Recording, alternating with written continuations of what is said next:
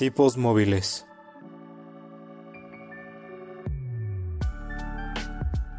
Un podcast que va más allá de los libros y de la realidad.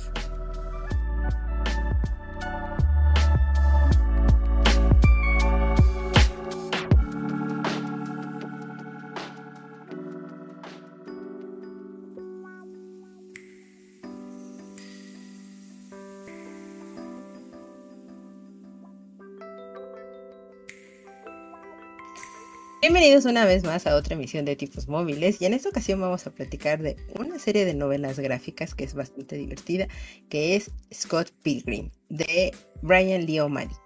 Y para platicar conmigo de este tema tengo a un invitado que hacía mucho tiempo no teníamos el regreso y es un placer tenerlo de vuelta. Aquí está Camuy. Camuy, ¿cómo estás?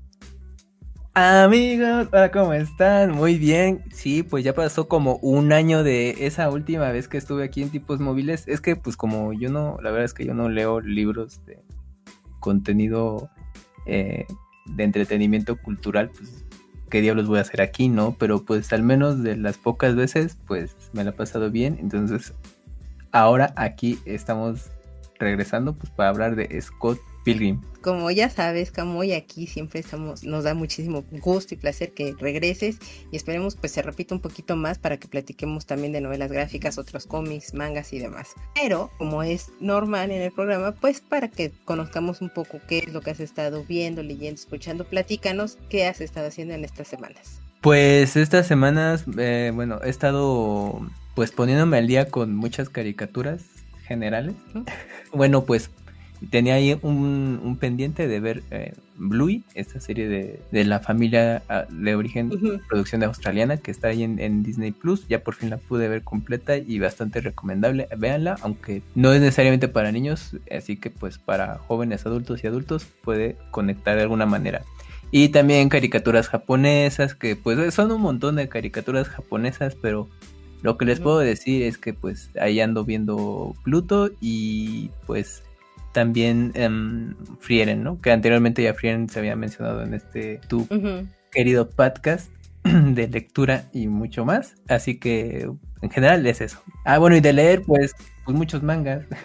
También he estado leyendo mangas como Pluto, que se está publicando aquí en México, pues también Frieren, que se publica, y muchos más. Pero ahorita sí, de lo que te puedo decir rápidamente es eso. Pues mira, estamos leyendo casi cosas muy similares yo no estoy leyendo Pluto, pero yo sí estoy leyendo Frieren. Y también estoy leyendo Jujutsu Kaisen. Regresé a esos mangas. Ya voy un poquito más adelantada de lo que tenía. Le había tenido que poner pausa. Pero también estoy leyendo. Y aquí es un poco el adelanto de nuestro siguiente programa. Es, más que leer es una relectura para mí. Estoy releyendo The Ocean at the End of the Lane o eh, El Océano al final del camino de Neil Gaiman. Que pues como se los mencioné, será nuestro tema del siguiente programa. Aún así, al final del capítulo, pues se los vamos a recordar. Y de ver, pues he estado empezando a ver también Pluto, bastante interesante. Eh, se encuentra en Netflix. Y los capítulos son ocho capítulos totales. Cada capítulo dura más o menos una hora. Mucha gente diría, bueno, pues haces un maratón porque ya tengo todos los capítulos y demás. Pero la verdad es, yo les diría, no, no se los recomiendo tanto porque si están un poco densos en carga narrativa y sí tienes que asimilar como mucha información de la que te están dando. No sé si el manga tenga la misma cantidad, pero no lo dudo ni dos segundos. Y pues le diría, traten de ver un capítulo por día o traten de verlo semanal y lo van a disfrutar mucho, mucho, mucho en verdad.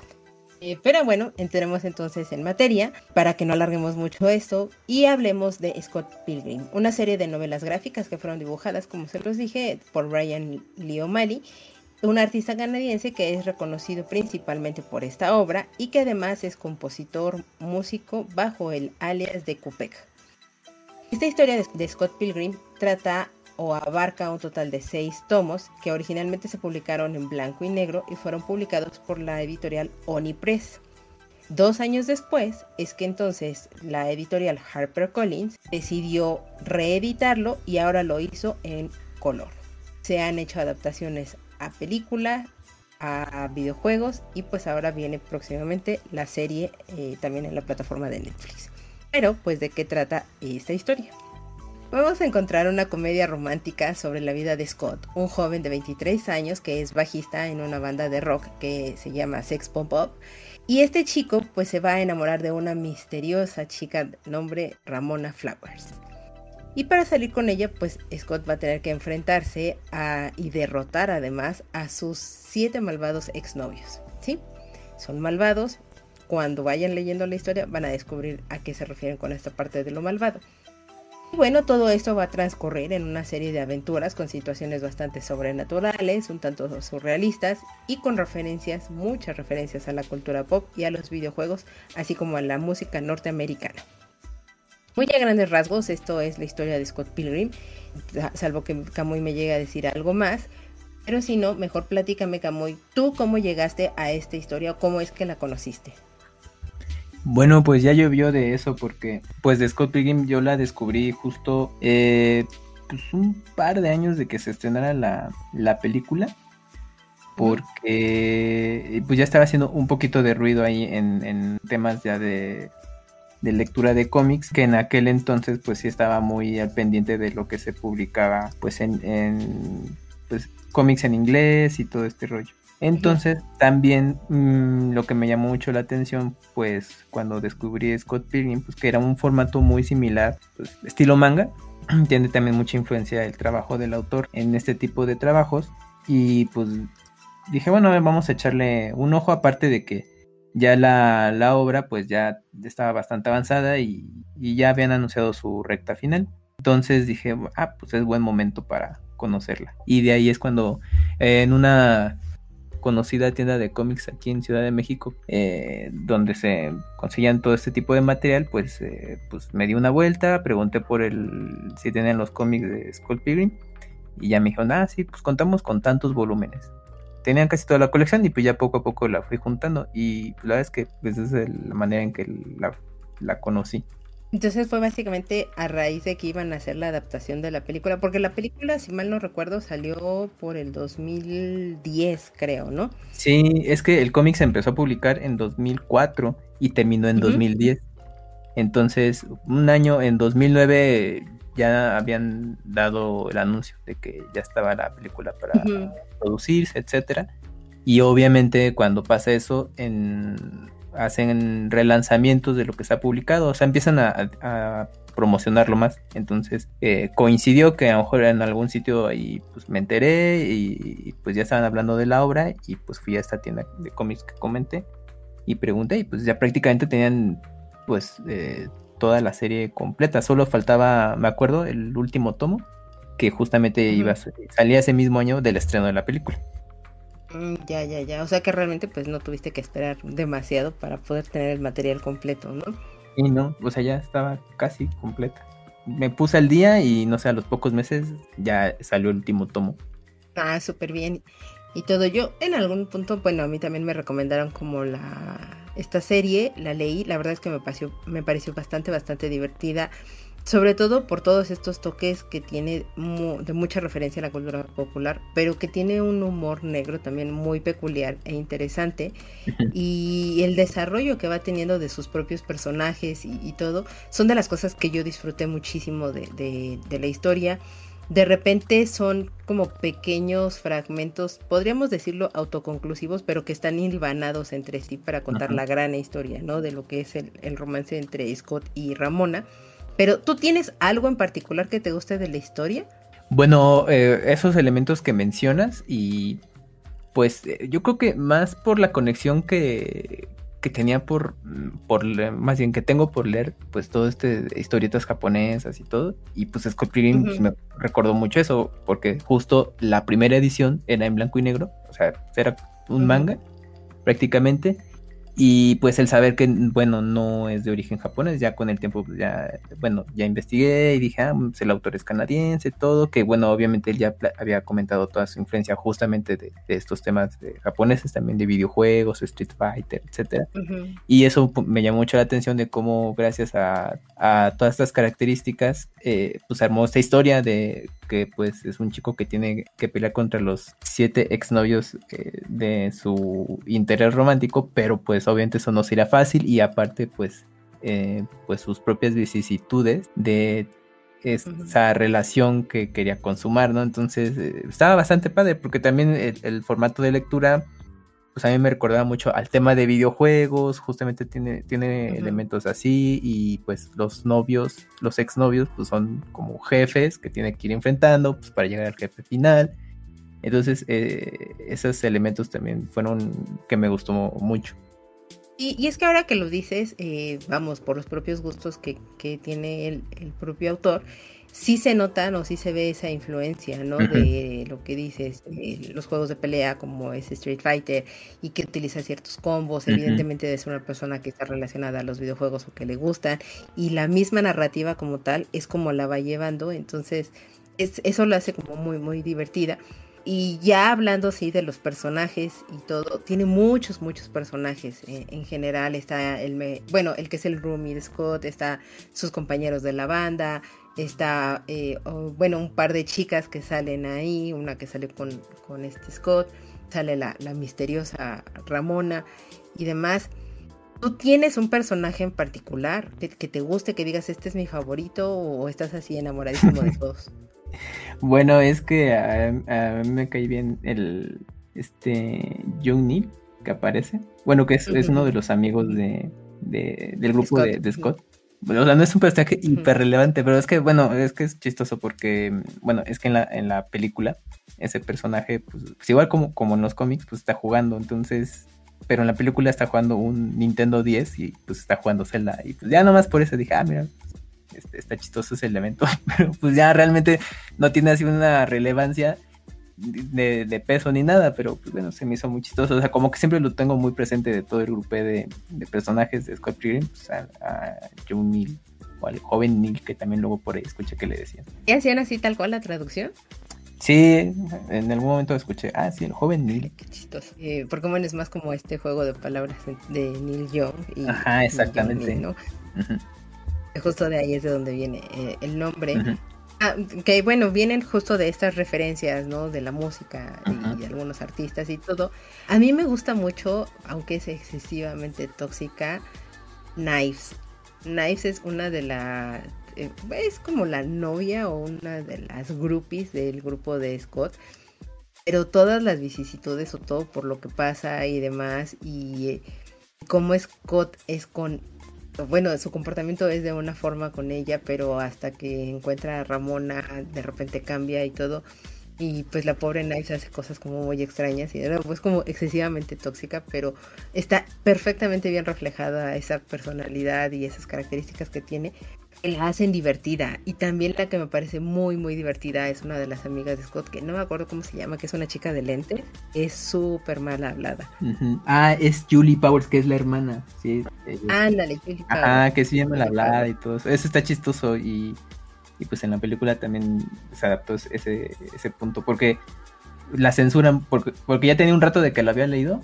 Y dije, pero ¿por qué la están censurando? Pero sí creo que en el, en, en el cómic sí también censuraban ese como... ¿Te llegan a censurar? Sí, como chiste.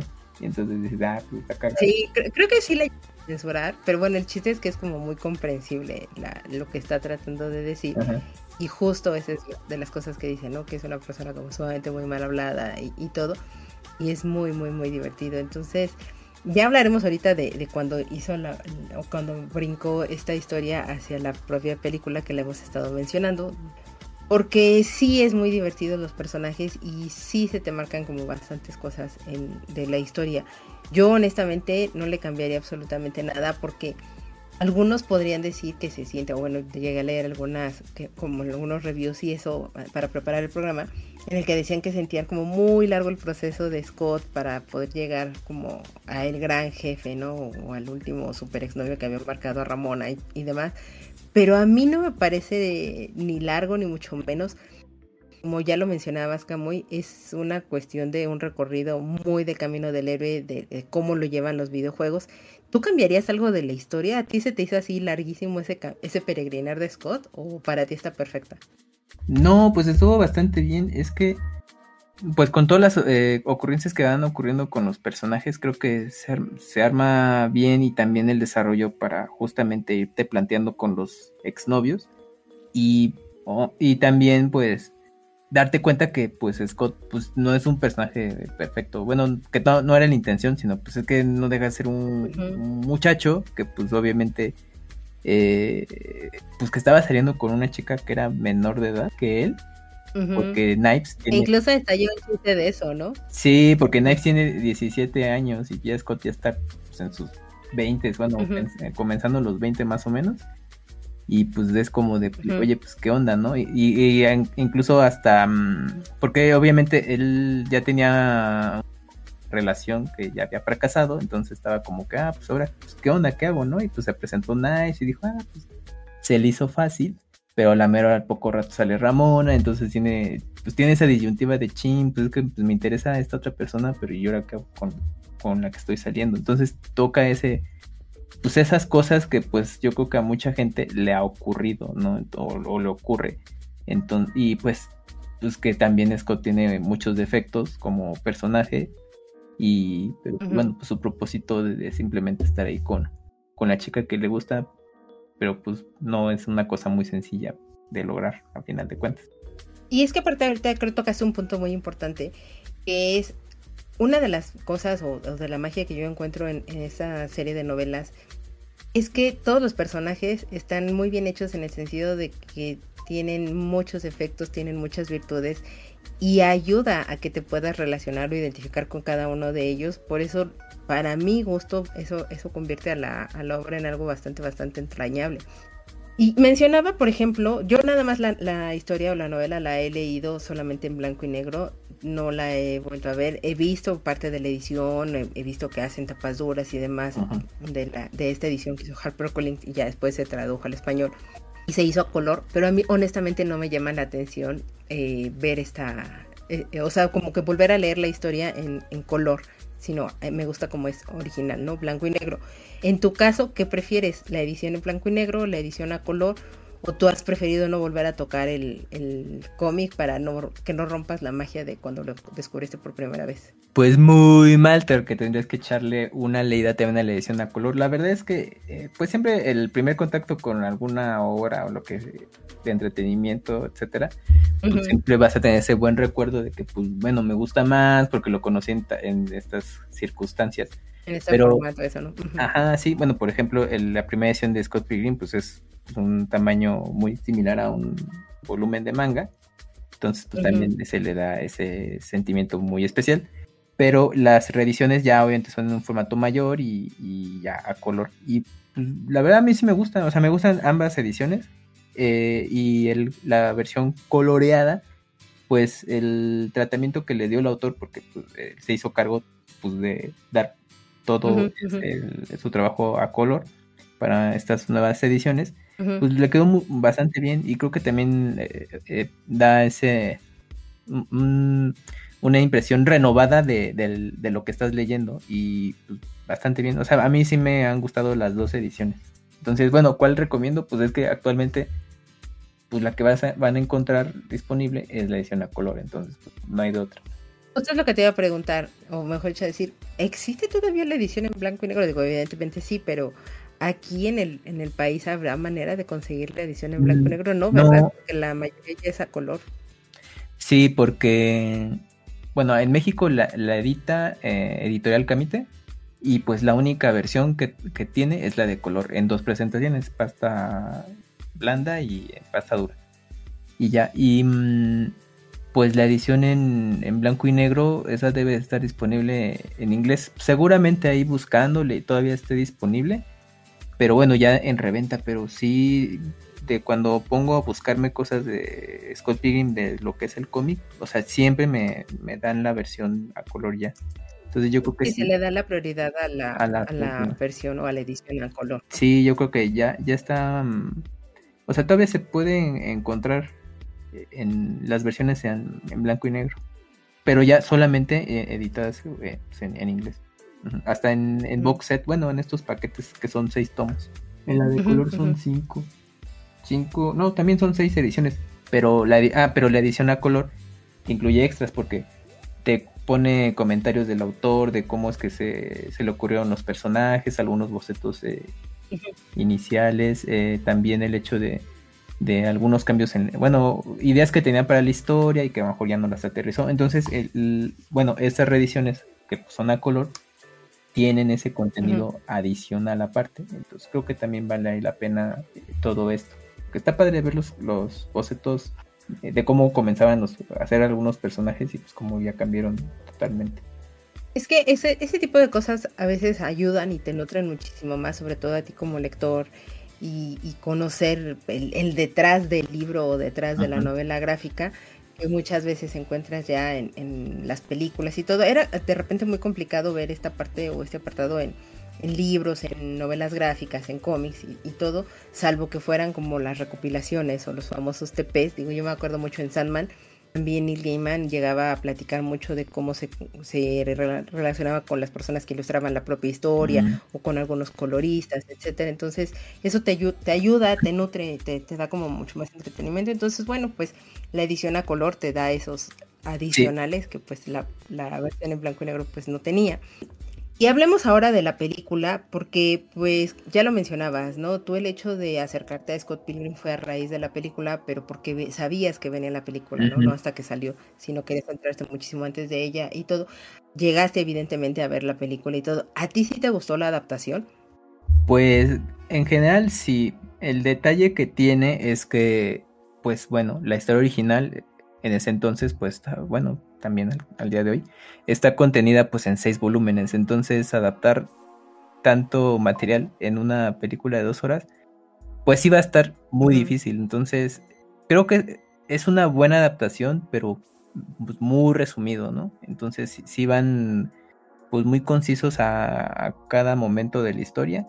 Eh, creo que estuvo bien en ese punto obviamente creo que lo pertinente, como muchas obras más, como en su momento Watchmen, que también le pasó de que pues es una obra que de muy, mm, su extensión es, considerable como para adaptarla en una película de como casi tres horas, si no mal recuerdo, y que lo pertinente era hacerla en una serie, que bueno, sí llegó, pero bueno, con una cosa ahí muy particular, ¿no? Muy extraña, sí, Y en este caso de Scott pues también como lo ideal era hacerla quizás en una serie, live action o animación, etcétera, pues bueno, eso ya se vio cristalizado para, para este Como bien dices, ya veremos entonces cómo funciona la adaptación ahora en serie eh, pero regresando a la película, pues sí, la verdad es que es una, una película que respeta o que es bastante fiel en, en, la esencia de lo que es las, las seis obras. Es muy complicado, como bien dijiste, tratar de meter toda esta información de seis tomos en una película de dos horas y que incluso pues se puede decir que es como una película ya tipo culto o algo por el estilo, porque tiene esa característica que es de esas películas que amas o que odias totalmente no hay un punto medio, yo no he encontrado a alguien en un punto medio que, diga, pues puede ser, o, etcétera. Los que sí conocen ya muy bien la, novela y demás, pues te pueden decir de qué se trata.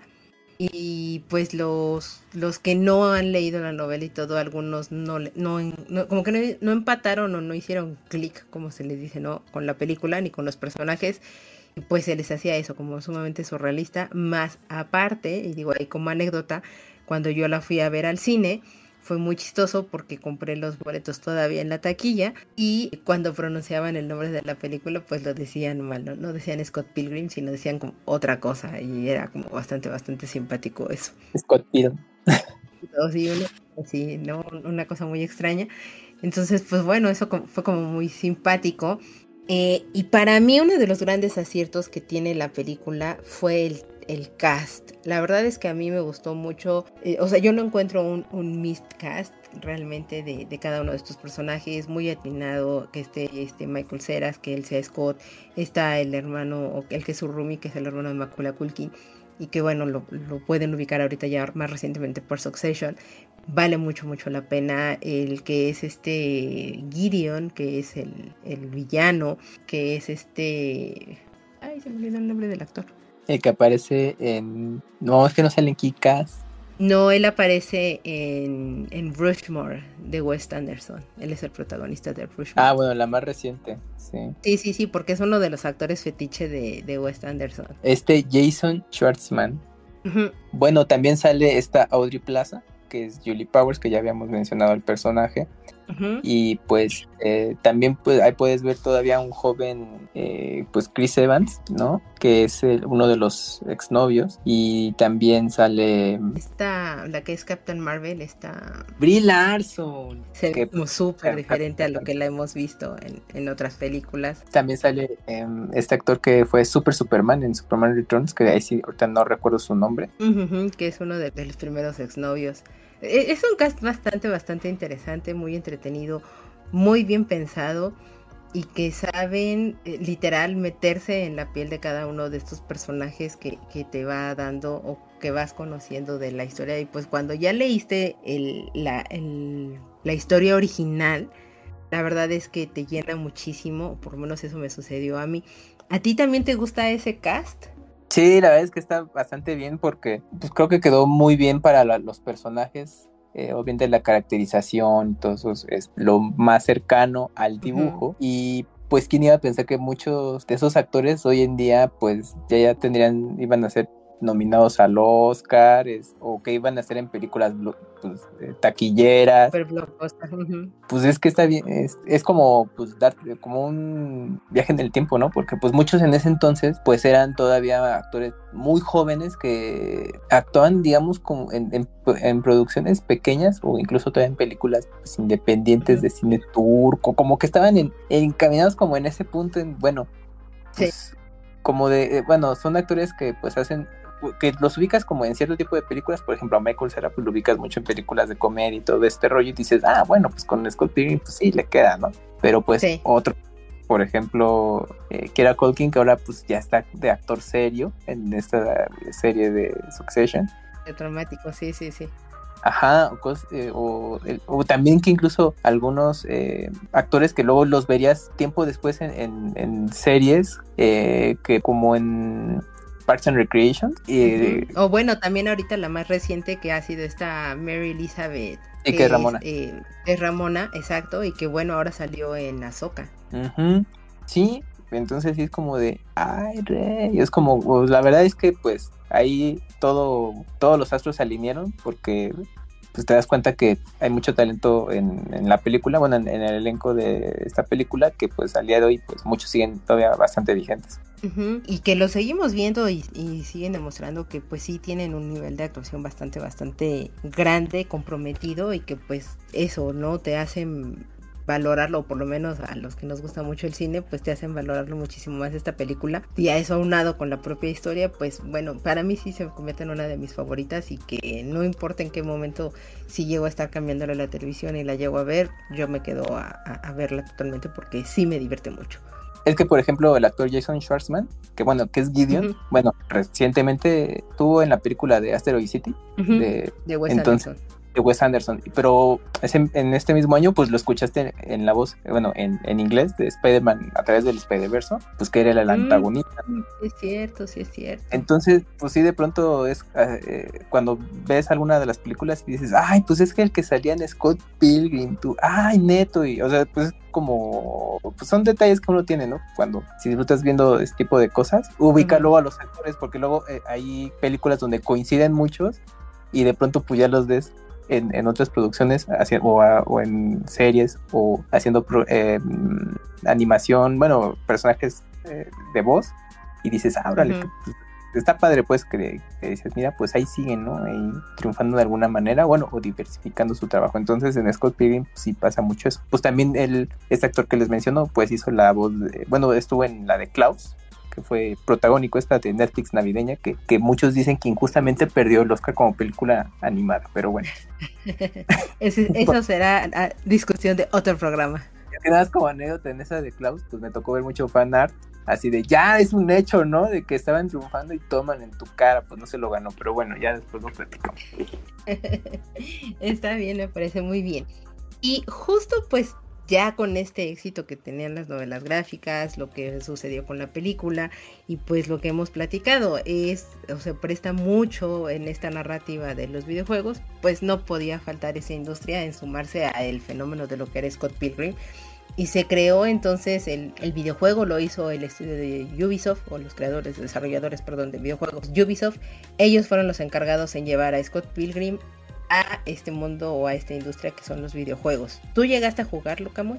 Sí, lo, lo, jugué, pero hoy tengo una anécdota eh, curiosa con el videojuego porque yo en su momento, es que el juego salió pues en, la época del, pues, del Xbox 360, PlayStation 3, este Scott Pilgrim contra el mundo, y pues por alguna razón pues, pues nunca lo, lo pude jugar, por X y razón. Entonces ya cuando eh, ya andaba interesado en el juego, pues toman la que pues la, lo quitan de los estos servidores de, consolas de videojuego y también en, PC, porque pues como es un juego de licencia, a final de cuentas tienes una vigencia y dijeron, no, pues ya se acabó ahí el contrato y pues para, para atrás. Y es que también eh, concateno esta anécdota porque, eh, bueno, hubo recientemente, bueno, ya creo que van para dos años, ya, ya tiene su ratito, que pues obviamente pues, la gente estaba muy interesada en el juego, de que estuviera disponible en las consolas eh, actuales. Y pues hicieron un movimiento en el que pues le pedían a, la compañía Ubisoft pues que hiciera de alguna manera el hecho de que pudiera regresar el, videojuego eh, estuviera disponible. Incluso pues hasta el mismo eh, autor de la obra pues sí le entró al movimiento hizo ahí algunas este, ilustraciones y todo pues para para apoyar este, esta causa y pues bueno, pues, ah, pues se vio el interés y se juntaron todos los, los astros de nueva cuenta para que el juego estuviera disponible en, plataformas de, eh, que se conocen hoy en día en PlayStation, Xbox, Nintendo y pues PC. Entonces ya en este relanzamiento que hubo, pues ya tuve oportunidad de jugarlo. Y la verdad es que está bastante padre, es, un juego de, bueno, mm, pues de pelea callejera, o sea que tienes que estar, eh, escoges al personaje y tienes que enfrentarte con distintos enemigos que te van apareciendo en pantalla hasta que llegues con los jefes. Entonces, como platicábamos, pues la obra pues, es inspirada en videojuegos y pues creo que quedaba bastante bien la adaptación de, de esta historia a, a, videojuego. Y fue un, buen trabajo por parte del, del equipo desarrollador. Y lo que caracteriza también, pues que visualmente se ve pues muy bien porque es el tema de, este muy de moda del pixel art o arte hecho por pixeles y con las tecnologías de hoy en día pues permite que estos trabajos luzcan muchísimo. Y pues es esto. Es el videojuego está bastante padre se puede jugar hasta cuatro jugadores eh, eh, de manera local en, línea también. Así que pues creo que es para los que son muy fans ya de Hueso Colorado de, que vienen del cómic de la película ahora el videojuego pues adelante ¿En qué plataforma dices que lo jugaste ahora en este eh, relanzamiento? en relanzamiento lo jugué ya en Nintendo Switch. ¿Llegaste a probar las otras versiones antes de que hicieran ese, no sé, como que ese shutdown de repente? Ajá, el, el, retirarlo ahí. Eh, no lo iba a jugar en Xbox, pero ya no tuve oportunidad. Pero ya por lo que estuve viendo y allá en, en mi microentorno de personas que juegan videojuegos, pues prácticamente el juego es idéntico ahí eh, en, donde lo estés jugando, entonces lo único que va a cambiar pues es, el, control.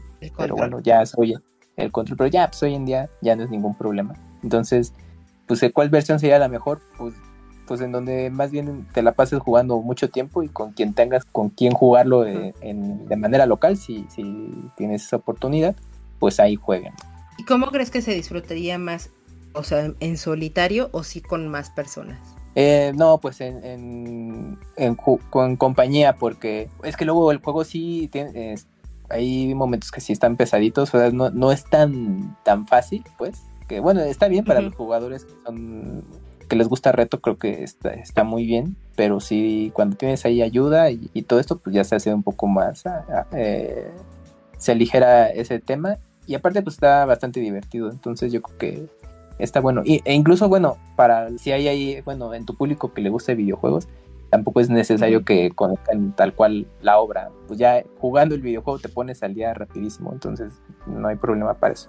Es que creo que la misma historia que está narrada como en este, en este entorno muy de los videojuegos, pensando con ese camino del héroe y de que tienes que pasar un cierto tramo, vencer al, al enemigo y así sucesivamente hasta llegar al enemigo final eh, se ayuda y presta mucho en el propio videojuego para trasladarlo a, ese entorno. La verdad es que siento que es mucho más sencillo o fue mucho más sencilla la transición del papel a el videojuego que del papel a la película. Y son medios, los tres son medios totalmente distintos. No quiero decir que uno sea mejor que el otro, todos son diferentes. Pero en los tres creo que vale mucho la pena, solo que en uno fue más amigable que en otro hacer este cambio o esta transición. Hablando de transiciones, entonces veamos qué tal es ahora esta nueva transición que se va a hacer hacia la serie animada que está desarrollando, digo, ya después de casi 20 años que salió, porque recordemos que la primera ocasión en que salió Scott Pilgrim fue en el 2004 y va a salir casi un poco antes de los 20 años, ahora para Netflix en una serie animada Está hecha por el estudio japonés Saru y va a estar distribuida por Netflix a partir del 17 de noviembre aquí en México y si no es que a nivel internacional. Asumo que tú ya estás esperando esta adaptación, Camuy, entonces, ¿qué estás esperando de ella? Sí, desde que se anunció, eh, pues la verdad es que eh, me entusiasmé, dije, ah, pues ya por fin, porque pues también el otro en algún momento pues la habían preguntado, ¿no? Si cabía la posibilidad una serie animada, etcétera, etcétera. Y dijo, pues sí, pues yo siempre he querido esto, pero pues aquí el punto es quién está interesado y pues pasó el tiempo y, se logró obviamente el tema de saber que pues es una producción de Netflix y todo y que pues ya eh, pues luego tiene esa fama de que pues hace unas cosas bien, otras mal, reembolsame Netflix, entonces el punto aquí era esta incertidumbre de, uy, es que es de Netflix, a ver cómo les va a quedar. Pero bueno, ya con lo que han ido revelando de, información y de los avances, se ve bastante bien. Eh, pues también en mi microentorno de conocedores de, del cómic de Skull Pilgrim les he preguntado. Y pues eh, sí, también que están superpuestos, que están muy emocionados y todo esto ya también se han liberado los avances de Open y Ending y que están muy contentos. Pero ya entre toda esta información, como mencionaste, pues está el estudio Sainzaru, que bueno, ya cuando me enteré de ese dato dije, ah, pues estos cuates sí bueno, es en primera es un estudio japonés, porque luego puede ser de estas cosas de que son estudios occidentales que pues siguen una línea muy similar a, una producción de serie japonesa. Por ejemplo, ahí está eh, eh, Castlevania también, que pero no, no es, que lo ponen, que también es el tema, que luego dicen que es anime y, que no es anime, pero bueno. Pero este estudio sí ha hecho producciones, bueno, pues, este, pues de anime, pues, en, por ejemplo, para, lo, para que ubiquen, para los que si les guste este rollo, este estudio recientemente hizo un corto para Star Wars Vision, pero si te vas más atrás, también tienen em, series como eh, Japón se hunde, bueno, Japan Sings, eh, que también está en Netflix, se puede ver ahí, eh, también la de Keep Your Hands Off, Isoken, y pues Devil, Man Cry Baby, entonces pues para los que gustan mucho de, del anime, pues creo que han hecho buenos trabajos, incluso hasta Ping Pong de Animation, que esa, está en Crunchyroll, eh, han, han participado. Entonces creo que en ese sentido está bastante, bastante bien. Y lo que me llamó la atención es que el, bueno, el director, al menos del primer capítulo confirmado de Scott Pilgrim, pues es el español Abel Góngora, que trabaja para estudios eh, japoneses justamente para este mismo estudio y ha hecho de los, eh, ha dirigido o ha estado en la dirección de animación de algunas de las series que les mencioné. Entonces, pues, la verdad es que pues está, bueno, desde mi punto de vista, pues muy bien cuidado el tema de, la serie de, de Skull Pilgrim. Y aparte, un punto que vale la pena mencionar, y esto también desde, eh, bueno, retomando un poquito el videojuego, es que la música pues está a cargo de Ana Managuchi, que ellos pusieron la música para el videojuego y se caracteriza por tema de ser eh, chiptune, que pues eh, es música que se genera con eh, utilizando eh, aparatos electrónicos por ejemplo, un, o, sea, ellos utilizan consolas de videojuego como un Nintendo, el, así el primerito que salió, o un Game Boy, y pues ellos también van a repetir haciendo la música en la adaptación animada. Entonces, pues creo que está súper bien. Ah, y bueno, y el director de la película, pues es uno de los productores también. Entonces, pues, creo que está bien cuidada eh, la, esta serie de, Scott Pilgrim. Está muy bien arropada y es que aparte también eh, no, desconozco qué tan, tan involucrado no esté el propio autor, que no dudo mucho que, que sí tenga pues ahí algo que ver, porque si no tal vez nunca hubiera dado su aprobación ni mucho menos, ya lo veremos ahora que se estrene, pero además, y, digo, hay muchas personas involucradas ahorita de acuerdo a lo que nos estás platicando y todo, que ya han estado involucradas en el proyecto, entonces no es algo que entran de cero, ya lo conocen, ya, ya saben de qué trata, ya se han empapado muy bien de, la temática de la novela, de, de, todo lo que es la esencia de Scott Pilgrim. Y entre esos está también el cast de voces, ¿no? Que están repitiendo o están retomando a el cast o a los actores que participaron dentro de lo que son la película para que sean las voces dentro de lo que es la propia animación. Y ahí en ese tema me parece muy curioso porque he visto, pues tal vez ahí están como los detractores, porque hay gente que no está de acuerdo, hay gente que está fascinada con esto. A mí honestamente me parece como un gran acierto porque como mencionábamos, ¿no? Cuando hablamos de la película, el cast que se realizó fue muy acertado, los, los propios actores supieron cómo enamorarse, cómo apropiarse de estos personajes, cómo ser, hacerlos o traerlos a la vida real de una manera muy muy atinada y no dudo que ahora que van a llevar sus voces a estos mismos actores y, o a estos mismos personajes pues no, no creo que vayan a, desilusionarnos, ni mucho menos. Pero para ti, Camuy, ¿tú crees que sí fue un acierto o para ti sí hubiera sido mejor que hubieran conseguido nuevos actores para, para todo lo que es esta serie animada?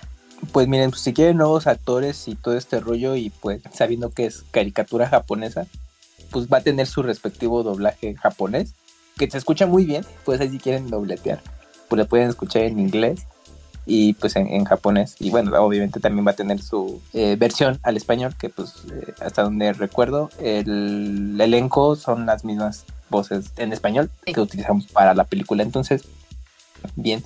Y respecto a los actores, pues mm, creo que yo no lo veo nada eh, inadecuado el, el, reutilizar, bueno, más bien pues recurrir a los actores para que vuelvan a prestar su, bueno, más bien presten su voz para volver a interpretar el personaje de la película.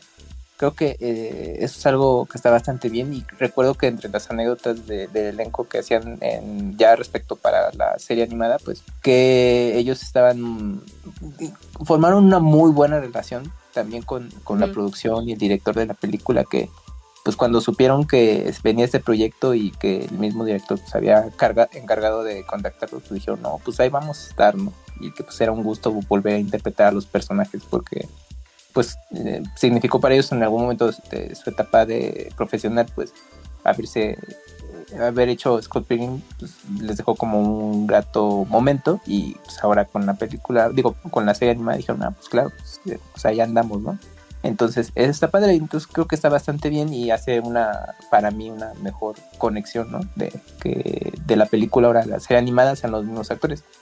Porque a veces suele pasar que cuando luego es la película animada en este caso y luego hacen una, serie, pues no, pues los actores, los actores de voz no regresan, son otros que hacen buen, muy buen trabajo, pero pues te vas con la cinta, oye, va a ser el mismo y pues no, no es, pero aquí sí. Sobre todo porque porque ya tienes como preconcebido en tu cabeza algo establecido, ¿no? En este caso, pues ya tienes establecido cómo debe de sonar Scott, cómo debe de sonar cada uno de los personajes y que te lo llegaran a cambiar tal vez, no digo, no dudo que no lo puedan hacer muy bien, ni mucho menos, pero sí de repente es como más complicado que pueda llegar a tener la aceptación del propio público y más pues sabiendo que la película fue complicado que llegara a colocarse o que está como muy para un público muy específico eh, y este tipo de público que ya está cautivado, enamorado y demás de lo que es Scott Pilgrim, pues, pues evidentemente va a estar esperando tal vez eso, ¿no?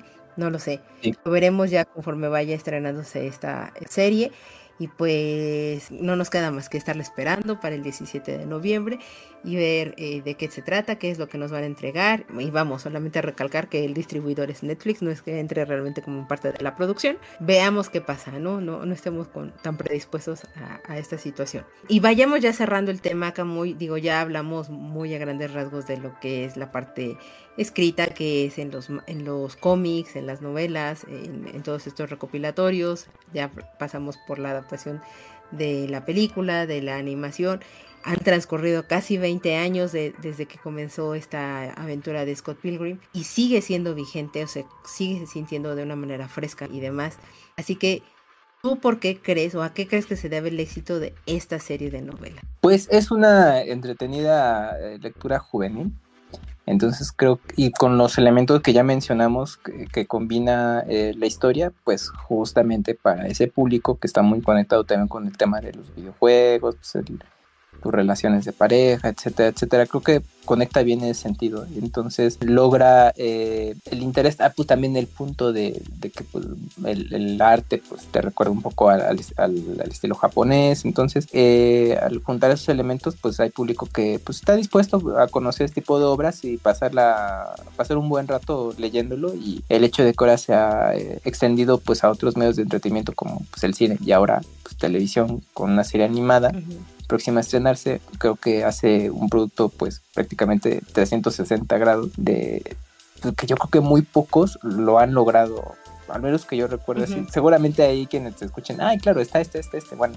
pero de momento ahorita eh, haciendo memoria, pues mm, no me vienen muchos, la verdad, pero por ejemplo, Skull creo que es un producto que, que, pues yo creo que comenzó como simplemente el hecho de que el autor es, pues, yo tengo esta historia y pues mm, es una oportunidad que, que, tuve de contarla eh, eh, en dibujos y que pues y de ahí fue su su one hit wonder o como quieran llamarlo y pues que ha crecido, o sea, bueno, faltó mencionar, hasta videojuego tiene, ¿no? Entonces, pues yo creo que es, esos elementos pues, ha gustado mucho al público y, y si lo conocieron, eh, ya sea jugando el videojuego o viendo la película, pues ya eso ya es un punto de éxito pues, para el, autor y pues el concepto en sí.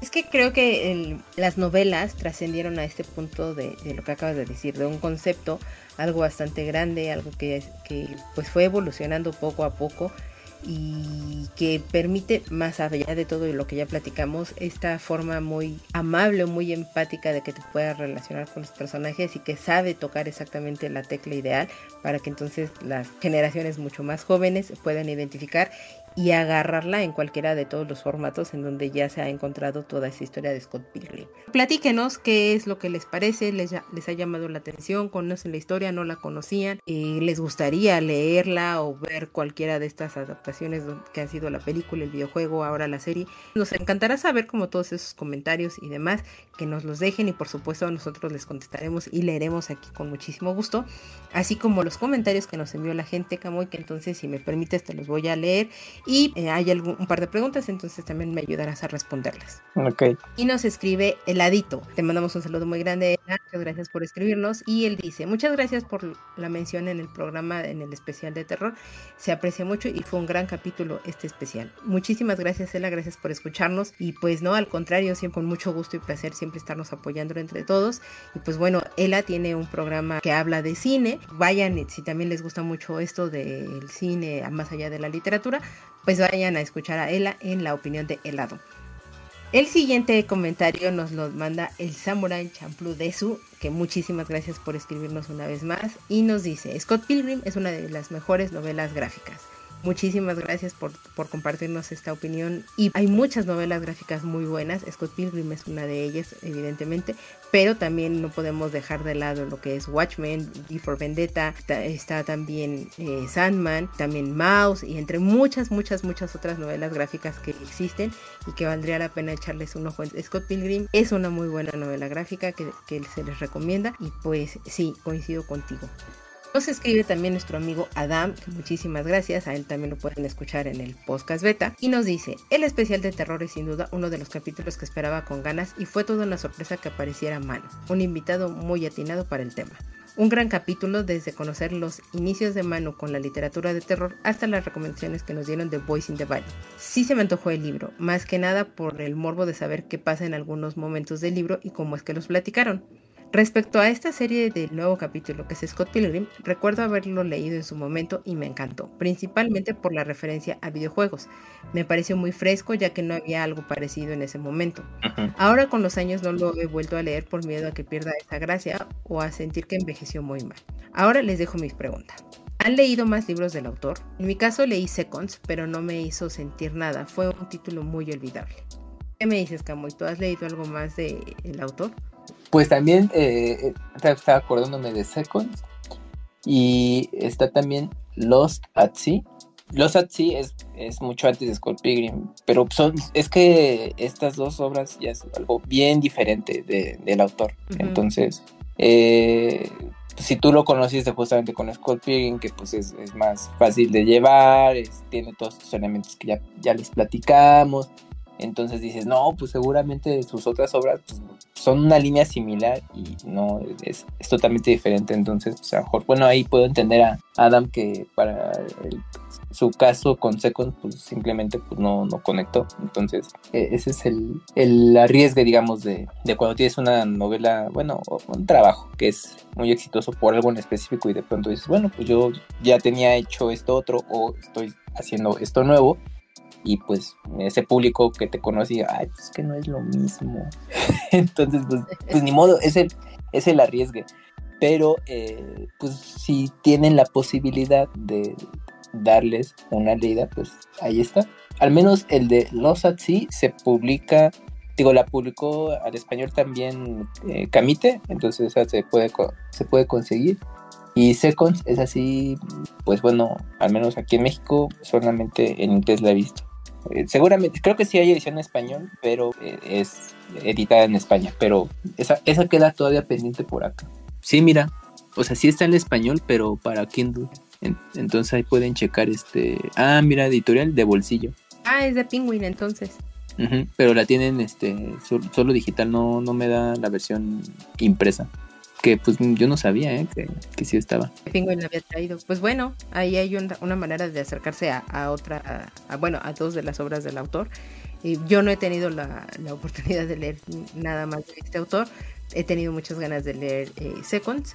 Y pues bueno, ya en cuanto yo lo lea, te prometo, Adam, que te platico qué me pareció.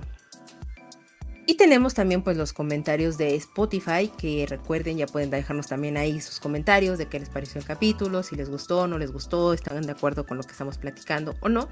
Y también pueden comentarlos en nuestros capítulos anteriores, como sucedió en esta ocasión, que nos escribieron en el capítulo de libros ilustrados, donde Humberto Esteban nos dice, me ha encantado el capítulo, realicé varias anotaciones, muchas gracias. Por el contrario, muchas gracias a ti Humberto por escucharnos, por darnos la oportunidad y esperamos te hayas quedado aquí con nosotros para seguir conociendo otros temas y otros títulos de los que platicamos. Y el otro comentario nos lo dejó nuestra queridísima amiga Janet, a quien le mandamos un saludo muy grande. Y ella nos dice igual sobre el tema de libros ilustrados. Me parece un tema muy interesante. Me, me encantó la frase, pensamos en imágenes. Y claro, qué bonita forma de abordar el tema, pero aunque estoy abierta a libros ilustrados, nada me hará leer a Jordi Rosado. Y bueno, e, es, complicado, es chistoso, pero siempre es bueno darle la oportunidad de abrir el espectro para poder hablar de o conocer nuevos libros ilustrados o novelas gráficas, como lo es en este caso Scott Pilgrim. Muchas gracias a todas las personas que nos escribieron, que nos están dejando sus comentarios, que nos dan retweet, eh, nos dan like eh, y demás en todas nuestras redes sociales. Y por supuesto, no por eso menos importante, agradecer muchísimo a Camuy por venir a platicar aquí de Scott Pilgrim. Entonces, Camuy, muchas, muchas gracias. No, pues a ti es, fue un placer estar aquí participando de nueva cuenta. Quizás dentro de un año regrese. no, bueno, pues eh, no, está padre, digo, no es que sea acá eh, muy enterado de Scott Pilgrim, pero bueno, pues, creo que espero le haya dado un poco de claridad a, tu público y se animen a checarlo. Si, bueno, la manera como ustedes quieran acercarse a la obra, pues ahora ya que va a estar la caricatura, si cuentan con la plataforma y si no, pues también pueden ver la, la, película que creo que está disponible en Star Plus. Si tienen el servicio, ahí la pueden ver y si no, en servicios de renta y pues ustedes ya sabrán en dónde más. Y también, y pues, y si de plano quieren conocer la fuente original, que son los cómics o la novela gráfica, esa se publica, eh, se publicó en México y salía de hoy sin ningún problema la pueden encontrar en, en Amazon, en pues, como Sanborns o en la misma página de la editorial Camite, ahí pueden encontrarlo. Así que ahí las opciones, ahí están, ustedes deciden. Así es, entonces ustedes decidan el formato, como quieren conocer esta obra de Brian Lee O'Malley.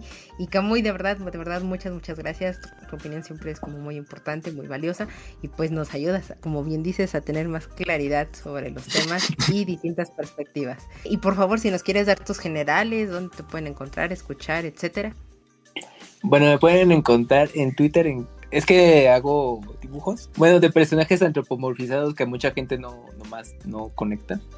Bueno, pero eh, lo que yo hago lo, pueden ver en Kamui Works, en, así pónganle en Twitter, en el Facebook, en el Instagram, entonces, entonces, ahí pueden ver lo que, lo que publico y todo eso. También ahí en algún momento publiqué un, un cómic web que se llama Delivery Bear Service, las aventuras de un oso repartidor.